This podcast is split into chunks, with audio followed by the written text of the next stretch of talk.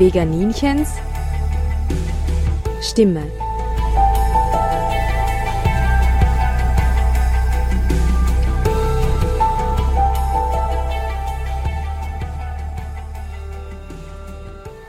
Hallo Welt, hier spricht das Veganinchen. Bei uns ist tiefer Winter mit viel Schnee, kalter Luft. Es stürmt und es glitzert aber auch wunderschön draußen. Und ich begrüße euch mit der Jänner-Ausgabe von Veganinchens Stimme aus dem warmen Studio. Ich habe heute wieder einen Chris zu Gast, nachdem ich in den letzten zwei Sendungen auch einen Chris zu Gast habe.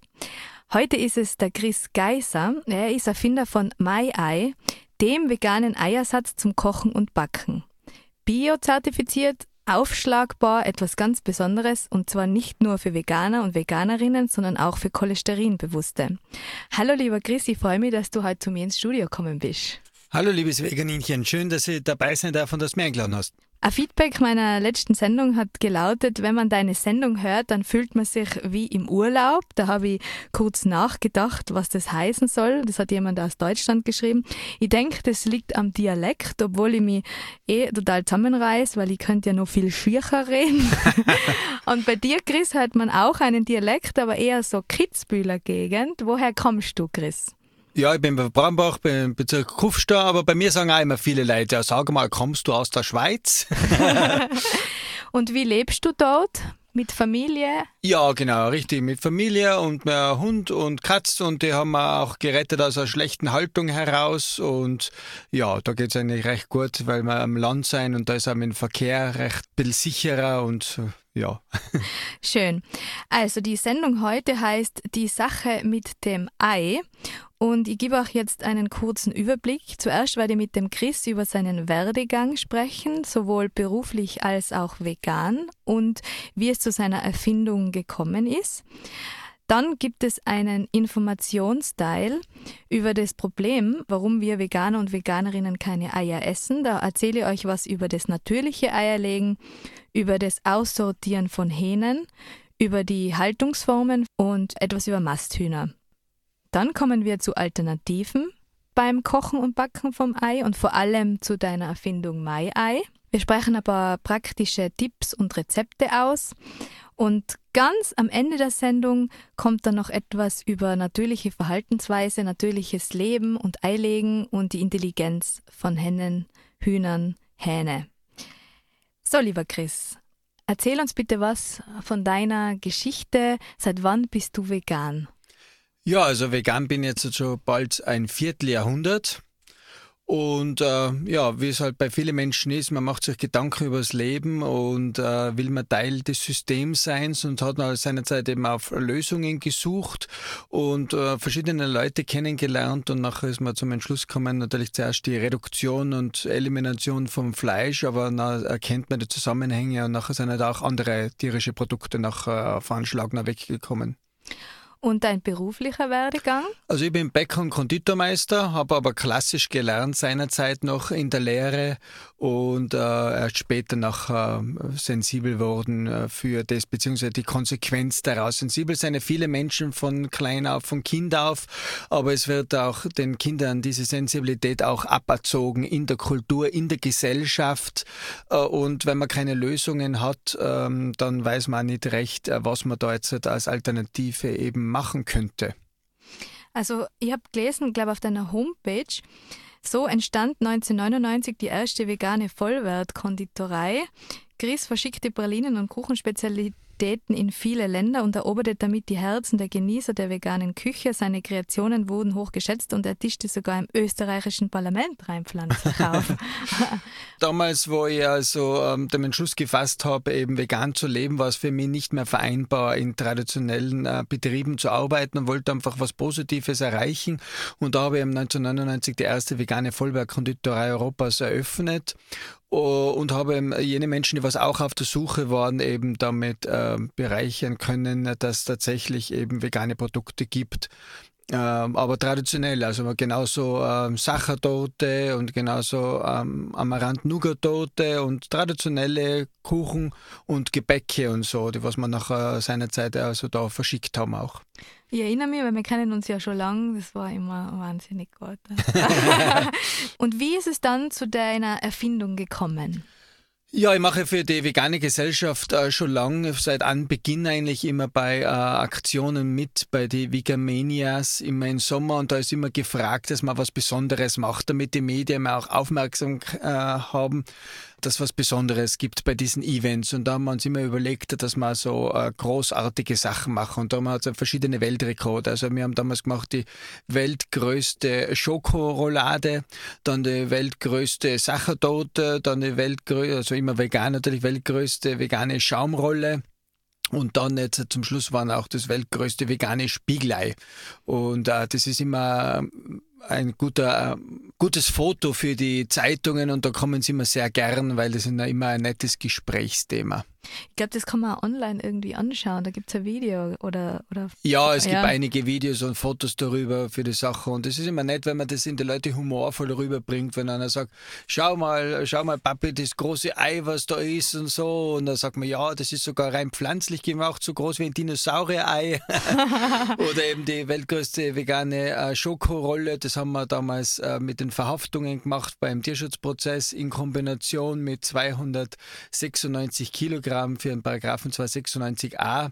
Und ja, so kann man immer wieder ein bisschen eine Brücke machen. Sehr gut, sehr gut. Zu dem, dass man mit deinem Produkt sogar ein Spiegelei machen kann, zu dem kommen wir ja später noch. Jetzt kommen wir zu dem Informationsteil. Und zwar, was ist das Problem mit den Eiern? Generell möchte ich sagen, dass Veganer und Veganerinnen aus ethischen Gründen Tierprodukte ablehnen, bei denen Tiere missbraucht, ausgenützt, gemästet oder eingesperrt und im Endeffekt getötet werden. Meine persönliche Hauptmotivation ist es, dass jedem Lebewesen das zusteht, was ich für mich selber auch beanspruche, und es ist meine Freiheit und den Zeitpunkt meines Todes selbst bestimmen zu können. Und dass niemand sagt, so Christina, du bist ganz so nett, wir geben dir jetzt jeden Tag Schokolade, du hast da zwei Meter Lebensraum und wenn du dann 100 Kilo schwer bist, dann ist deine Zeit gekommen, dann werden wir dich artgerecht, artgerecht schlachten. Und so irre das klingt, so wahr ist es leider auch in der Praxis der Maschtieraussnützung. Ich habe folgende Informationen von veganblatt.com, Greenpeace und dem VGT zusammengetragen. Und als erstes äh, möchte ich was zum natürlichen Eierlegen sagen. Dass ein Huhn jeden Tag ein Ei legt, das nehmen viele Menschen an, das ist aber nicht so. Das Urhuhn, Bankiva-Huhn, das legt im Jahr 20 bis 30 Eier. Und ein heutiges Legehuhn produziert, das ist das richtige Wort, 300 Eier im Jahr, also zehnmal so viel. Um die Legeleistung möglichst hochzuhalten, muss das Huhn natürlich viel über sich ergehen lassen, was überhaupt nichts mehr mit einem glücklichen Hühnerleben zu tun hat. Und das andauernde Eierlegen ist total auslaugend. Nach ein bis zwei Jahren geht die Legeleistung dann zurück und was passiert dann, wenn es nicht mehr rentabel ist? Es wird geschlachtet und endet als Suppenhuhn oder Katzenfutter. Eineinhalb bis zwei Jahre, wo das natürliche Alter von einem Huhn bei 18 Jahren 18 Jahren eigentlich liegt. Das Zweite, was ich gerne besprechen möchte, ist das Aussortieren von den männlichen, von den Hähnen. Bei der Hühnermast ist es üblich, die Küken gleich nach dem Schlüpfen zu sortieren. Und wir kennen wahrscheinlich alle diese Bilder von den Förderbändern, wo die Mitarbeiterinnen scheinbar emotionslos rechts und links die Küken hauen. Das ist weiblich, das ist männlich. Die weiblichen werden als Legehennen aufgezogen und die männlichen werden vergast oder geschreddert. In Österreich sind es 10 Millionen äh, Küken jährlich. Und das muss man sich vorstellen. Ich glaube, Österreich hat 8,7 Einwohner. Jährlich 10 Millionen männliche Küken. In Deutschland sind es über 50 Millionen und europaweit sind es über 400 Millionen. 400 Millionen, das ist unvorstellbar. Warum?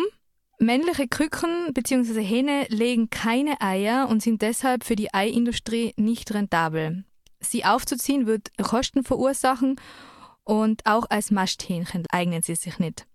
Die Methode, die angewandt wird, ist überwiegend das Vergasen mit hochkonzentriertem Kohlendioxid, CO2, also der Erstickungstod.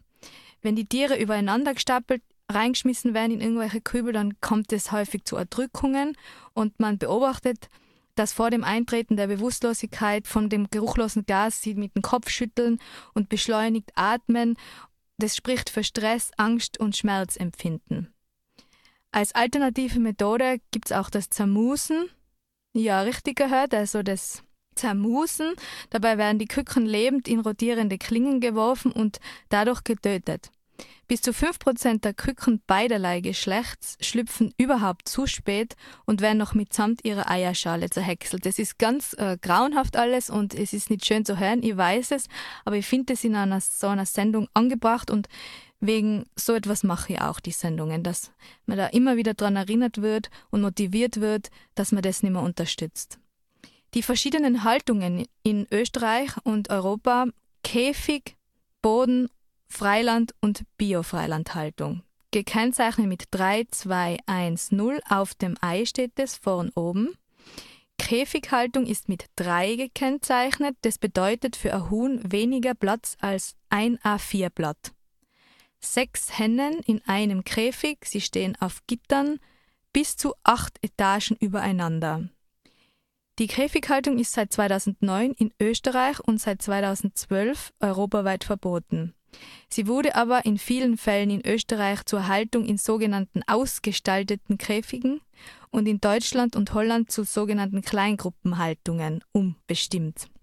Es hört sich nach einem gemütlichen Zusammensein an, aber das bedeutet lediglich einen Zuwachs von 50 Quadratzentimeter, was von einem DIN A4 auf eineinhalb DIN A4 ist. Und wenn jetzt jemand sagt, ja, das geht eh, dann viel Spaß, auf seinem Klo zu leben und einen halben Schritt auf die Seite machen zu dürfen. Die Tiere haben auch hier natürlich keinerlei Chance, sich irgendwie artgerecht zu verhalten. Sie können nicht mal mit die Flügel schlagen und von Sandbaden können sie auch nur träumen. Der Sinn hinter dieser furchtbaren Haltung ist so wenig wie möglich menschliche Arbeit. Futter und Wasser werden automatisch vorn angeliefert und der Dreck hinten automatisch abgeliefert und nach einem Jahr wird das Huhn automatisiert geschlachtet, um dann für ein paar Euro im Regal zu landen. Und auch wenn viele Leute denken, sowas würde ich nie unterstützen und wenn es verboten ist, kaufe ich das ja auch nicht. Es ist leider so, dass in vielen Fertigwaren wie Keksen, Mayonnaise, Nudeln oder Eis immer noch Eier aus Legebatterien aus anderen Ländern drinnen sind. Bei der Bodenhaltung, die mit zwei gekennzeichnet ist, werden bis zu 6000 Tiere in einer Halle zusammengesperrt. Es leben neun Hennen pro Quadratmeter und wenn Sitzstangen und Legenester angebracht sind, dann können sogar bis zu 18 Hennen pro Quadratmeter erlaubt sein. Auch hier leben die Hühner nicht in ihren natürlichen Verhältnissen. Ist klar, man muss sich nur vorstellen, man lebt dauerhaft in einem Einkaufszentrum mit 100.000 Leuten neben sich. Da wird man irgendwann irre. Und auch die Hühner zeigen natürlich Verhaltensstörungen wie Kannibalismus oder Federpicken. Die Freilandhaltung hört sich schön an, ist im Endeffekt aber dasselbe wie Bodenhaltung, also mit denselben Bedingungen, nur muss hier tagsüber ein Auslauf von 4 Quadratmeter pro Tier zur Verfügung stehen. Und Bio, das schön geredete Bio-Ei, ist leider auch kein Garant für ein glückliches Hühnerleben. Hier teilen sich statt neun Hennen sechs Hennen ein Quadratmeter im Stall, aber auch hier werden die Eier am Förderband abtransportiert und nach spätestens eineinhalb Jahren wird dann das Ende durch Schlachtung definiert. Was bei Bio ist, ist, dass der prophylaktische Medikamenteneinsatz verboten ist und das Futter ohne Pestizide, chemisch-synthetische Dünger und Gentechnik hergestellt wird. Bio, sage ich immer, ist etwas für, für jemand, der sich selber äh, gut ernähren möchte und nicht das ganze Gift in sich hinein äh, will. Aber Bio ist nicht gleich äh, Tierwohl, weil es ist vom Menschen definiert, so und so viel Platz geben wir dir und an diesem Tag wirst du sterben. Jetzt habe ich nur ein paar Zahlen und Fakten vom VGD, wo die Maschinerie auch in Österreich deutlich wird. Pro Kopf werden in Österreich durchschnittlich 230 Eier pro Jahr verzehrt. Verarbeitete Eier wie in Teigwaren und Süßspeisen sind dabei gar nicht mitgezählt. Vom Gesamtverbrauch an jährlich 2 Milliarden Eiern, das sind 120 Tonnen, werden 80 Prozent in 1700 inländischen Legebatterien erzeugt. Dort müssen täglich ca. 18 Millionen Legehennen ihr Dasein in Biofreilandboden oder Käfighaltung fristen. Die Hochleistungsrassen legen im ersten Jahr bis zu 300 Eier, danach sinkt die Legeleistung und wie bereits besprochen, werden sie dann geschlachtet und durch Junghennen ersetzt. 900.000 Elterntiere In 81 Vermehrungsbetrieben versorgen die österreichischen Brütereien mit befruchteten Eiern der jeweiligen Hybridrassen. Bräuler werden sofort in den Maststall transportiert. Legehennen machen Zwischenstation in einer sogenannten Junghennenaufzucht, bis sie die Geschlechtsreife erreicht haben und in den eigentlichen Legebetrieb kommen. In der Hühnerhaltung ist die Automatisierung im Vergleich zu anderen Nutztieren am weitesten fortgeschritten. Die Rolle der brütenden Mutter übernehmen Brutmaschinen in überdimensionierten Brütereien. Rund 180.000 Eier werden nach dem 21-tägigen Brütungszyklus aus der Maschine geholt. Alle Küken, die nicht nach genau 21 Tagen aus dem Ei geschlüpft sind, werden in Müll zerkleineren entsorgt. 15 Millionen Masthuhnküken und 1,5 Millionen Truthahnküken sterben in Österreich jedes Jahr auf diese Weise. Und zu den Masthühnern ist zu sagen, dass über 52 Millionen Masthühner und 5 Millionen Truthühner in Österreich in Geflügelfabriken zur Mast eingestallt werden. Es ist ein Problem, dass die natürlich schnell möglichst groß werden müssen und dann unter unnatürlichen Bedingungen gehalten werden. Es soll nur das Brustfleisch groß und saftig werden und die Knochen und die Gelenke aber nicht da. In 35 Tagen nur erreichen diese Tiere das Schlachtgewicht, während gleichaltrige Hühner noch Küken sind, die erst im Alter von 140 Tagen erwachsen werden. Das rasante Wachstum der Masthühner führt dazu, dass ausnahmslos alle Hühner an Gelenksschäden laborieren und deswegen unter großen Schmerzen leiden. Bei 30 Prozent der Tiere brechen die Beine, bevor sie in den Schlachthof kommen. Bei Mastbooten ist die Situation auch nicht viel besser. Geflügelexperten sprechen von Qualzüchtungen, dass diese Tiere nur durch ihre reine Existenz Schmerzen haben und sich kaum bewegen können, ohne große Schmerzen zu haben. In der Hühnermast ist eine Besatzungsdichte von 30 Kilogramm Huhn pro Quadratmeter erlaubt. Das sind ungefähr 20 Tiere. In der Butenmast sind sogar 40 Kilogramm Bute pro Quadratmeter erlaubt, was allerdings bei einem viel größeren Schlachtgewicht eine wesentlich geringere Anzahl an Tieren pro Quadratmeter bedeutet. Einstreu ist vorgeschrieben, aber die wird nur einmal vor dem Einstallen eingebracht und dann nie wieder ausgemistet. Sie leben also in ihrem eigenen Dreck, mit entsprechenden Konsequenzen für ihre Gesundheit.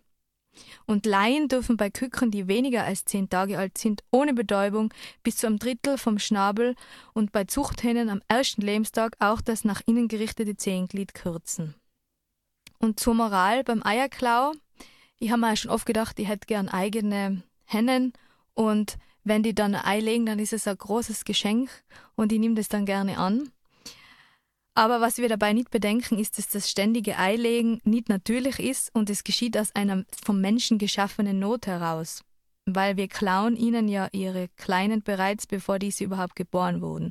Und auch wenn diese Eier unbefruchtet sind und demnach keine Küken daraus schlüpfen werden, heißt es, dass wir dem Tier etwas wegnehmen, was ihm selbst gehört und es damit stresst und permanent zwingt, weitere Eier zu legen. Was bei dem Ganzen jetzt nicht erwähnt worden ist, ist noch die Sache mit den Tiertransporten, die ja nicht nur bei Schweinen und Kühen stattfindet, sondern auch bei Hühnern. Selber gesehen und auch schon in vielen Berichten, diese furchtbaren Plastikboxen, wo sie die Küken übereinander stapeln und dann die Plastikboxen nochmal übereinander stapeln. Und wenn dann einmal so ein Hühnerkopf herausschaut, ist es egal, wenn der einquetscht wird. Und dann hört man ja immer wieder diese Berichte, LKW umgekippt auf A12 und alle sagen furchtbar und 60.000 Hühner dabei ums Leben gekommen. Und ich denke mir dann immer, wenn man sich so ein Küken anschaut, wie wunderschön das ist, gelb, flauschig, intelligent und so zart. Und dann sind so viele von denen und auch erwachsenen Hühner da drin gestapelt und werden zum Schlachthof geführt. Wie ist es, wie ist es möglich, seelisch, moralisch? Wie ist es möglich, dass es erlaubt ist? Mir ist es einfach unerklärlich, Chris. Und die Leute sprechen dann immer, ma furchtbar, da muss die Politik was machen. Und eigentlich macht jeder selber was mit seinem Kassazettel. Eben, äh, wie du richtig sagst, und uh, jeder entscheidet immer selbst, was er in den Einkaufswagen reingibt. Und wenn die Leute oft einmal sagen, ja, das ist ja bereits schon da. Na, es wurde für diese Person gemacht und mit dessen Geld finanziert er auch dann den nächsten Auftrag. Genau, und die Politik oder was ja immer äh, schreien um Hilfe, äh, wird nichts tun, solange die Nachfrage groß bleibt. Also die Konsumenten entscheiden in erster Linie. Es geht nicht darum, äh, zu, von heute auf morgen alles vegan, aber man soll wissen, mit der jeden veganen Speise, was man an seinem Tag hat, äh, leistet man einen positiven Beitrag äh, für sich, für die Umwelt, für die Tiere und was auch nicht ganz schlecht ist, für die eigene Gesundheit. Genau, das erwähne ich immer als letztes. Das ist natürlich auch dabei. Und derweil ist es so einfach, auf Eier zu verzichten. Ich sage euch jetzt ein paar einfache Lösungen beim Kochen und Backen, was Alternativen wären. Ich schreibe das auch da noch in die Show Notes, dass ihr da nachschauen könnt. Es ginge zum Beispiel ein Esslöffel Sojamehl zusammen mit ein bis zwei Esslöffel Wasser, gemahlene Leinsamen, zwei Esslöffel Mehl zusammen mit einem halben Päckchen Backpulver und zwei Esslöffel Wasser, 50 Gramm Tofu gemischt mit dem, was man gerade mit der Flüssigkeit von dem, was man gerade macht, eine halbe reife Banane zerdrückt oder 80 Gramm Apfelmus. Die sind besonders geeignet für Muffins und natürlich ist es anpassbar, was man eben gerade macht. Und beim Backen reicht eigentlich statt Eiern reichlich Öl und Backpulver. Wer Backpulver nicht mag, da ist auch ein halbes bis ein Päckchen Soda zusammen mit Essig, einem Teelöffel, verwendbar. Und wenn der Teig locker sein soll, dann kann man das Mehl und die trockenen Zutaten zu den flüssigen sieben. Oder, und jetzt kommen wir zu Chris seiner Erfindung, man nimmt Mai-Ei. Mai-Ei gibt es in drei verschiedenen Varianten, lieber Chris. Das ist so, wie es halt traditionell ist, wie man es gewohnt ist. Genauso haben wir das eben auch angepasst auf pflanzlicher Basis. Einmal das Vollei, dann das Eiweiß und auch das Eigelb. Was ist drinnen in deiner Erfindung, in dem Mai-Ei? Ja, es ist also eine Mischung aus pflanzlichen Proteinen, Gewürzen und Mineralsalzen. Ich sage immer, im Grunde genommen nicht viel anders, als wie das Huhn auch isst, aber wir stellen es freiwillig her und äh, sonst macht es das Huhn in äh, Organismus, aber eben für die Nachkommenschaft. Und was ist drinnen, dass es aufschlagbar ist? Das ist die prinzipielle Eigenschaft von Eiweiß. Äh, ähm, also Eiweiß, egal ob tierisch oder pflanzlich, lässt sich unter gewissen Voraussetzungen aufschlagen, aber es ist ein spezielles Verfahren, was ich da entwickelt habe, damit es eben so ein reichhaltiges Volumen auch gibt, weil sonst könnte man Tofu auch jetzt schaumig aufschlagen, aber das geht da nicht. So äh, bedarf es spezielle Sachen und auch beim tierischen Eiweiß funktioniert es auch nicht immer. Müssen gewisse Parameter einfach erfüllt sein. Es ist biozertifiziert, das bedeutet, dass alles, was verwendet worden ist, biologisch Genau, also bei der Entwicklung war mir wichtig, einerseits sojafrei, andererseits biozertifiziert. Weil viele Leute sagen immer, ja, ja, vegan weiß ich schon, ja, alles Soja. Also im Moment einmal, das ist sojafrei. Ist natürlich auch Soja, aber es ist einfach ein häufiges Vorurteil von den Menschen mit Soja und darum war für mich die ähm, Intention auch, dieses Allergen da rauszuhalten. Und das zweite ist eben biozertifiziert. Wenn die Leute sagen, ja, ja, weiß ich schon vegan, alles Chemie, dann kann man sagen, Moment, das ist biozertifiziert. Und das ist ein wichtiges Kriterium, dass man auch auf äh, natürlichste Art und Weise ein ähm, tierisches Ei mit einem echten Pflanzenei ersetzen kann. Sehr gut, sehr gut. Das mit dem Soja, wir sind ja, mhm. die Veganer und Veganerinnen sind ja auch schuld an der Abholzung des Regenwaldes. Ja, genau, richtig. Also das ist immer das, das Erste, da hast du vollkommen recht, Veganitchen. 95 Prozent der Sojaernte äh, kommt eben tatsächlich vom Regenwald und so und ist äh, für die Mast, äh, Mastindustrie gemacht. Also das heißt, wenn man heute ähm, sonstige ähm, tierische äh, Produkte konsumiert, dann ist das Soja alles schon drinnen. Und tatsächlich gibt es auch bei uns sehr gute äh, Sojaprodukte, aber das sind Vertragsbauern aus Deutschland und Österreich von heimischen Soja. Und also wenn einem tatsächlich das am Herzen liegt, dann muss er umso mehr auf tierische Produkte verzichten, weil das in direkter oder indirekter Form tatsächlich dann immer drinnen ist. So, und jetzt lass uns ein paar Praxisbeispiele durchgehen, was man alles mit deinem Mai-Ei herstellen kann. Vielleicht fangen wir mit etwas an, was sicher jeder schon mal gegessen, vielleicht auch gekocht hat und das hat mehrere Namen. Bei uns in Tirol heißt es Omeletten. Es heißt aber auch Pfannkuchen oder Palatschinken. Palatschinken, ja, genau richtig. also ganz klassisch, ja. Und da kann man ja dann auch äh, Frittaten herstellen. Ich weiß auch nicht, das Ja. ist vielleicht auch nur tirolerisch. Ja, genau, das ist auch noch. Also das ist, wenn man die, den Palatschinken in Streifen schneidet und dann in eine Suppe Mhm. Ja. tut. Ja.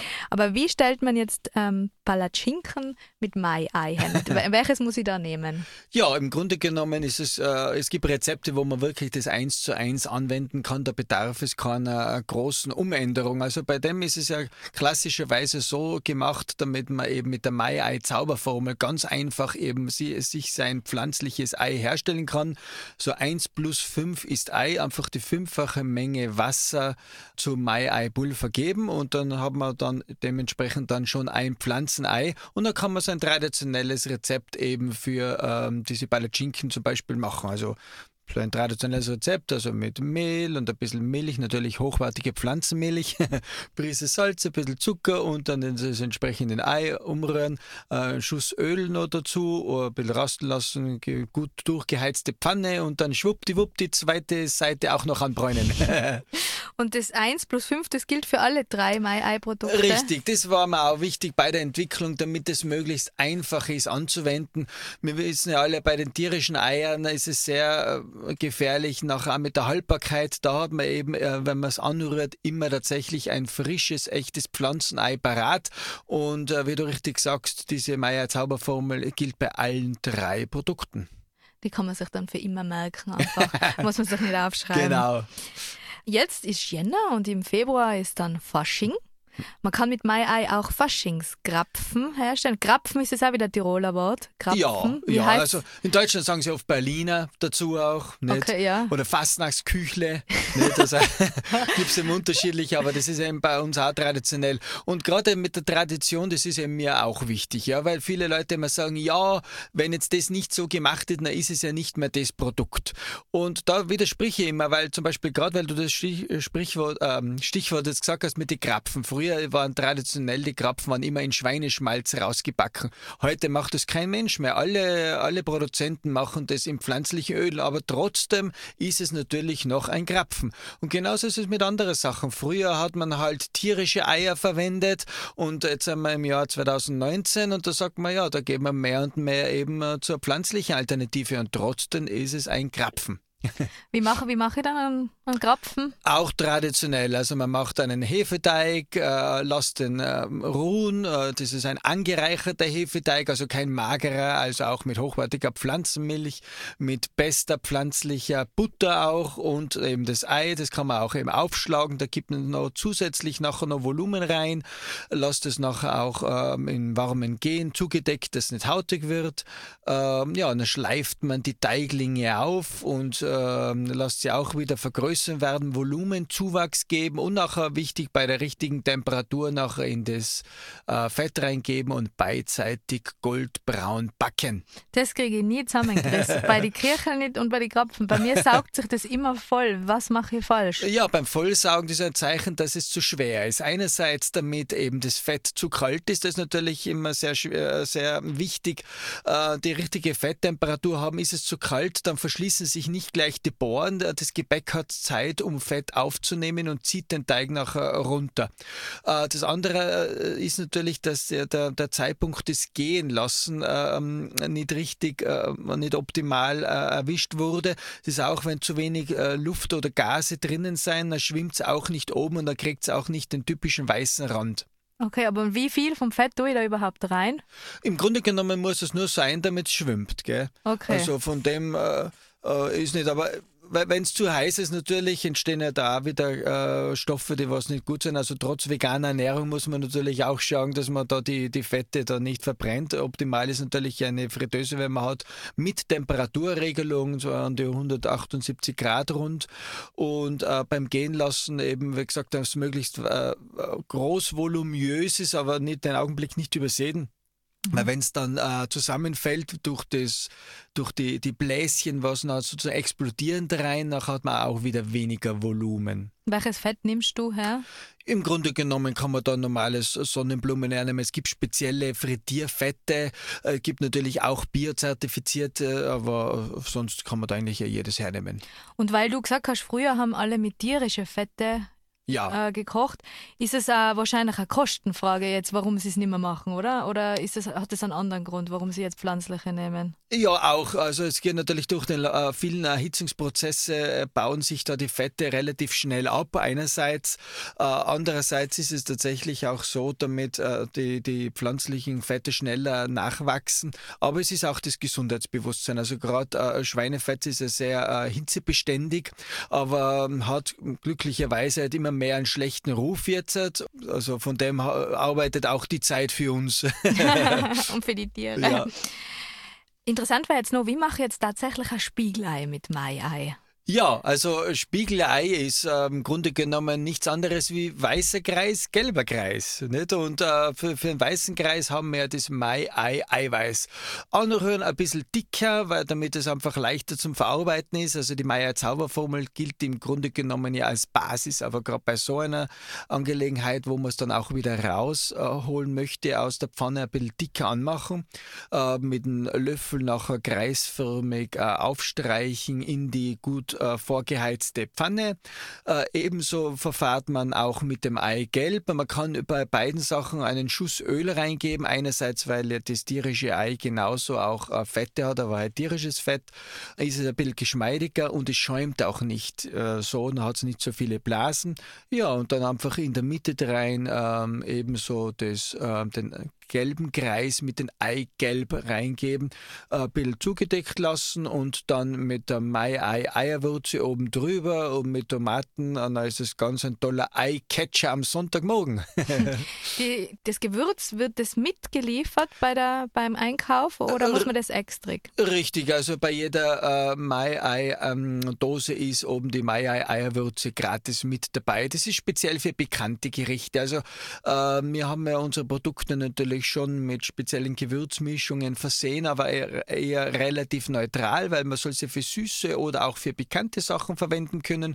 Aber gerade wenn man jetzt herzhafte Produkte hat, nachher ist eben die Mai-Ei-Eierwürze drauf, damit es noch die spezielle Einote gibt.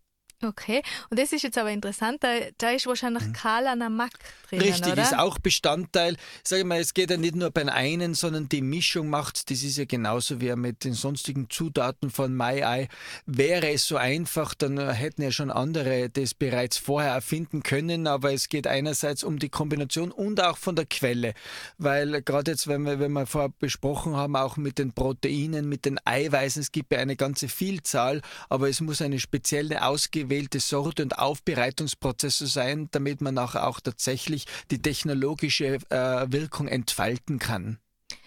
Rührei kann man auch machen? Ja, also wir bei den Messen haben wir immer die Mai-Ei-Eierspeise, die was wir also äh, einige tausend Portionen bei den Messen immer ausgeben in den Pfannen rein äh, auf Toastbrot. Das ist also ideal. Also gerade bei den Veranstaltungen haben wir eigentlich vorwiegend drei äh, Produkte. Einmal den Mai-Ei-Eierbiskuit mit Beeren, dann die Mai-Ei-Eierspeise und dann auch noch das Mai-Ei-Eischnee. Da ist das ganze Sortiment für den Leuten eigentlich äh, da und dann kann, können die Leute sich das anschauen, damit im Grunde genommen alles, die gesamte äh, Palette, was man gewohnt ist von den tierischen Eiern, auch auf pflanzlicher Basis machen kann.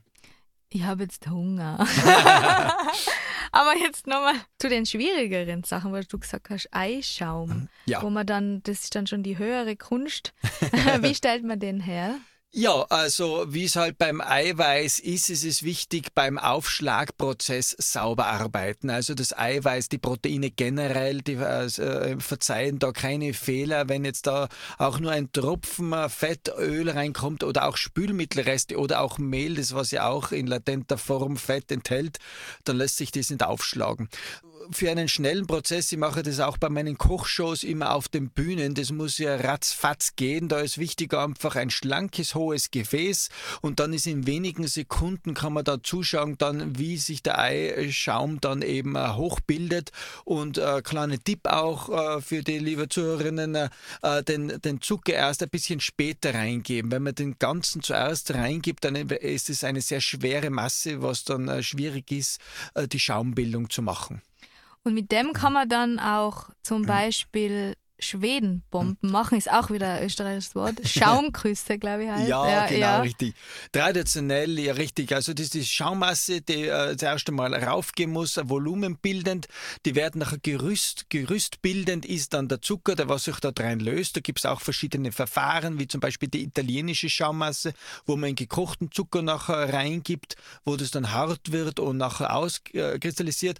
Und dann ähm, später auch noch, das auch noch richtig bissfest ist, ist äh, kann man auch noch beigeben statt eben Gelatine Agar Agar. Mhm. Also das sind ganz äh, klassische äh, Sachen aufdressieren, in der Form geben, aushärten lassen und dann eben mit einer leckeren dunklen Kuvertüre nachher damit abglänzen. Und kann ich auch weißes Mousse au Chocolat machen. ja, richtig. Selbst das, liebes Veganinchen, ist möglich. Es gibt zwischenzeitlich hervorragende weiße Schokolade auch auf Reismilchbasis und auch das ist ganz leicht möglich. Herrlich. Was ist denn dein Lieblingsrezept mit dem Mai-Ei? Ja, im Grunde genommen am Sonntag äh, essen wir eigentlich sehr gerne diese Meier-Eierspeise. Also kleiner Hinweis, einfach Zwiebel, äh, würfelig schneiden, kräftig anrösten, ein bisschen Tomatenscheiben dazu, das dann in der Pfanne rein lassen und dann darüber nachher die Meier-Eiermasse draufgeben, Deckel drauf, äh, zehn Minuten ziehen lassen und dann haben wir ganz ein herrliches Sonntagsgericht damit zubereitet und ganz auf die Schnelle. Und als Tipp, wenn jetzt sich schnell Gäste anmelden und ich möchte jetzt gerne irgendwas für den Nachmittag backen. Was was kann ich da mit Ei schnell herstellen? also Beispiel? zwei ganz schnelle Sachen, das haben wir immer auf der, auf der Messen im Grunde genommen. Also das ist der Mai Ei Eierbiskuit, da ist es gar nicht immer erforderlich, dass man vorher das aufschlägt. Man kann tatsächlich eine Trockenmischung zusammengeben bereits mit Wasser nachher anrühren und dünn aufs Blech aufstreichen. Da hat man Flex sozusagen, weil der Kuchen braucht ja relativ lange zum Backen, jetzt wenn man einen hohen hat. Aber wenn man jetzt einen Fleck macht, drauf die Beeren und das nachher anstreicht mit Marmelade, äh, viertelt, dann hat man vierschichtig, dann ist es in knapp 25 äh, Minuten dann bereits schon servierfertig. Kann man die auch buchen für Kochshows? ja, ich wäre eigentlich laufend gebucht. Also das letzte Mal war ich jetzt gerade in Stuttgart auf der Veggie und Frei von. Davor bin ich gewesen auf der IBA, das ist die weltgrößte äh, Bäckermesse, ähm, dann in Friedrichshafen und nächstes Monat bin ich dann auf der Biofach in Nürnberg.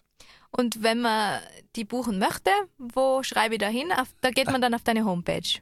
Ja, genau. Da kann man auf info.myi.info gehen und äh, da kann man uns noch austauschen. Und die Homepage heißt auch www.myi.info. Ja, genau, richtig. Für alle, die das jetzt interessiert, das ist die Adresse. Okay, jetzt habe ich noch folgenden Einwand, den man total oft hört. Das hat jetzt nicht unbedingt was mit Mai-Ei zu tun, aber generell mit Eiern. Und zwar, du bist vegan, du sportelst, wo kriegst du dein Eiweiß her?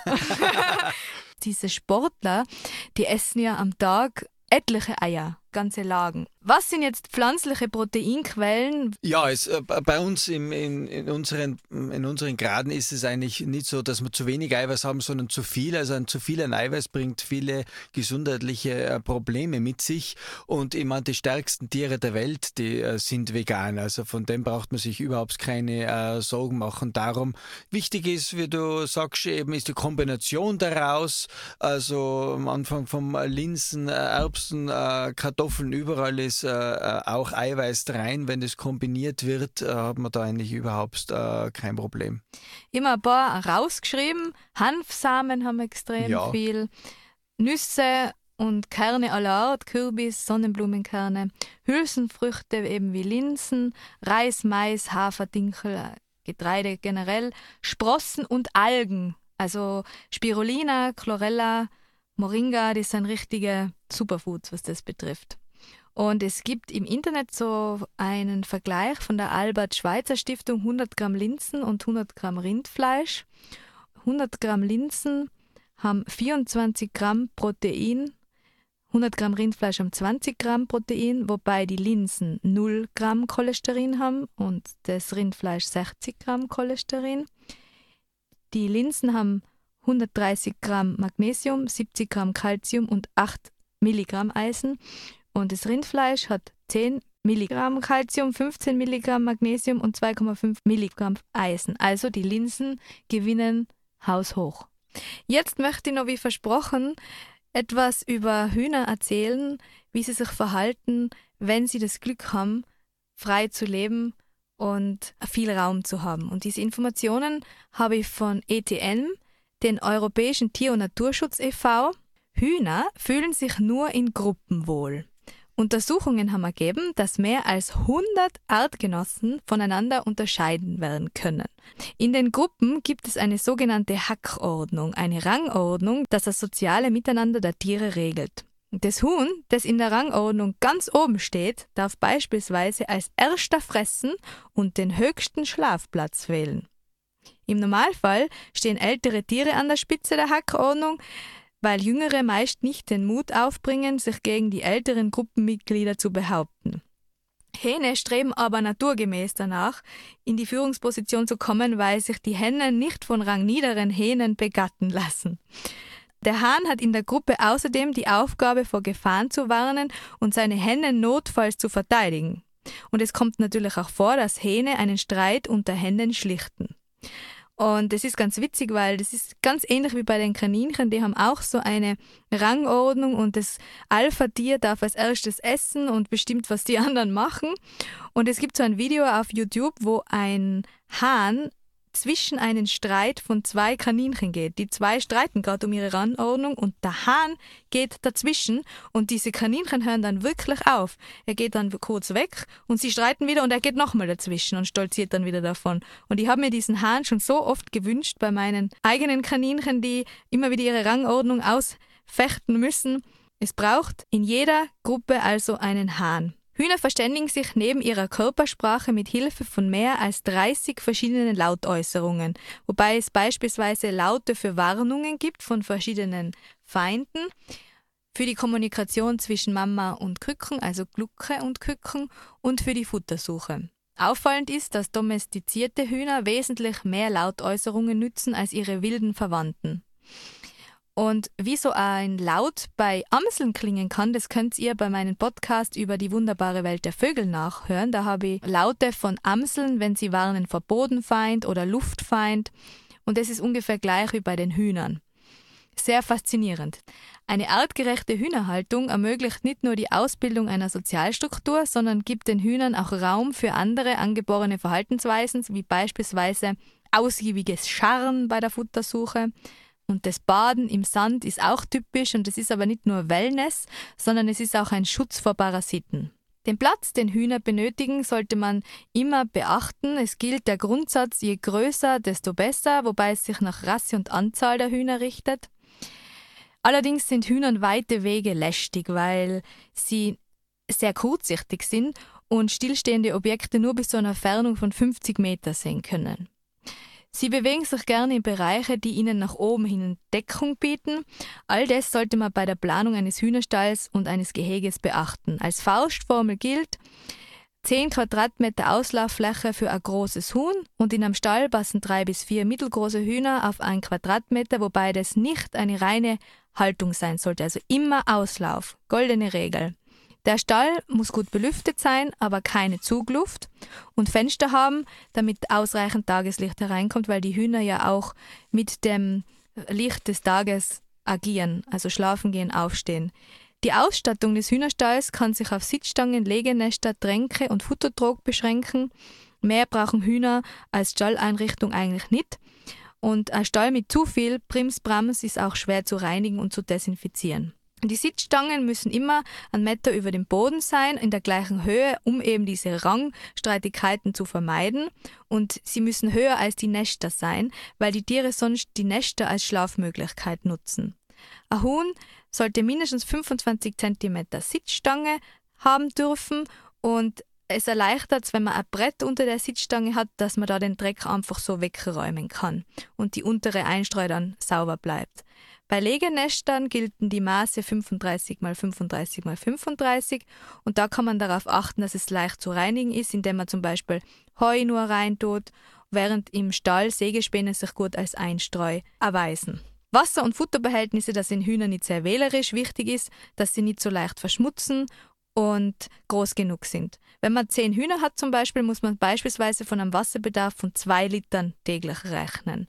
Im Stall oder einem Auslauf sollte ein Sandbad nicht fehlen, dass auch wenn es regnet, dass sie sich dann zu Hause da fein im Sand wälzen können und so ihre Parasitenfederlinge Milben loswerden. In der Natur fressen Hühner Samen, Würmer, Insekten und Bären. Sie sind also keine reinen Körnerfresser, wie man vermuten könnte. Sie benötigen eine abwechslungsreiche Ernährung, um ihren Bedarf an Mineralien zu decken. 120 Gramm Futter für ein 2,5 Kilo schweres Huhn ist eine Faustregel, aber wenn sie Auslauf haben, dann sollte man das auch beachten, damit sie nicht zu dick werden. In der Mauser benötigen Hühner eine erhöhte Eiweißzufuhr. Da eignet sich zum Beispiel Kartoffeln, Bohnen, Hirse oder Soja. Und die Hühner wählen ihr Futter vor allem nach der Optik, wobei sie alles bevorzugen, was Ähnlichkeit mit einem Weizenkorn hat. Essensreste eignen sich auch dann und wann, wobei man allerdings darauf achten sollte, dass es nicht zu salzig oder zu fett ist, weil sie sonst, wie gesagt, ganz, ganz dick wären. Das aufgenommene Futter gelangt bei ihnen in den Kropf und wird dort eingeweicht. Im nächsten Schritt wird es durch den Drüsenmagen in den Muskelmagen befördert und da wird es durch Muskelbewegungen zerkleinert. Erleichtern tut ihnen das kleine Steinchen, die sie immer wieder aktiv aufnehmen. Es gibt auch bei Hühnern Krankheiten. Das ist die sogenannte Newcastle-Krankheit und Marek'sche Lähmung. Das sind aggressive Erkrankungen, die dann die ganze Gruppe betreffen. Es sind beides Infektionen, die durch Viren bedingt sind. Es werden bei der Newcastle-Krankheit Lunge, Darm und Nervensystem befallen und es kommt zu zentralnervösen Störungen wie Krämpfe, Kopfdröhnen und Kreisbewegungen.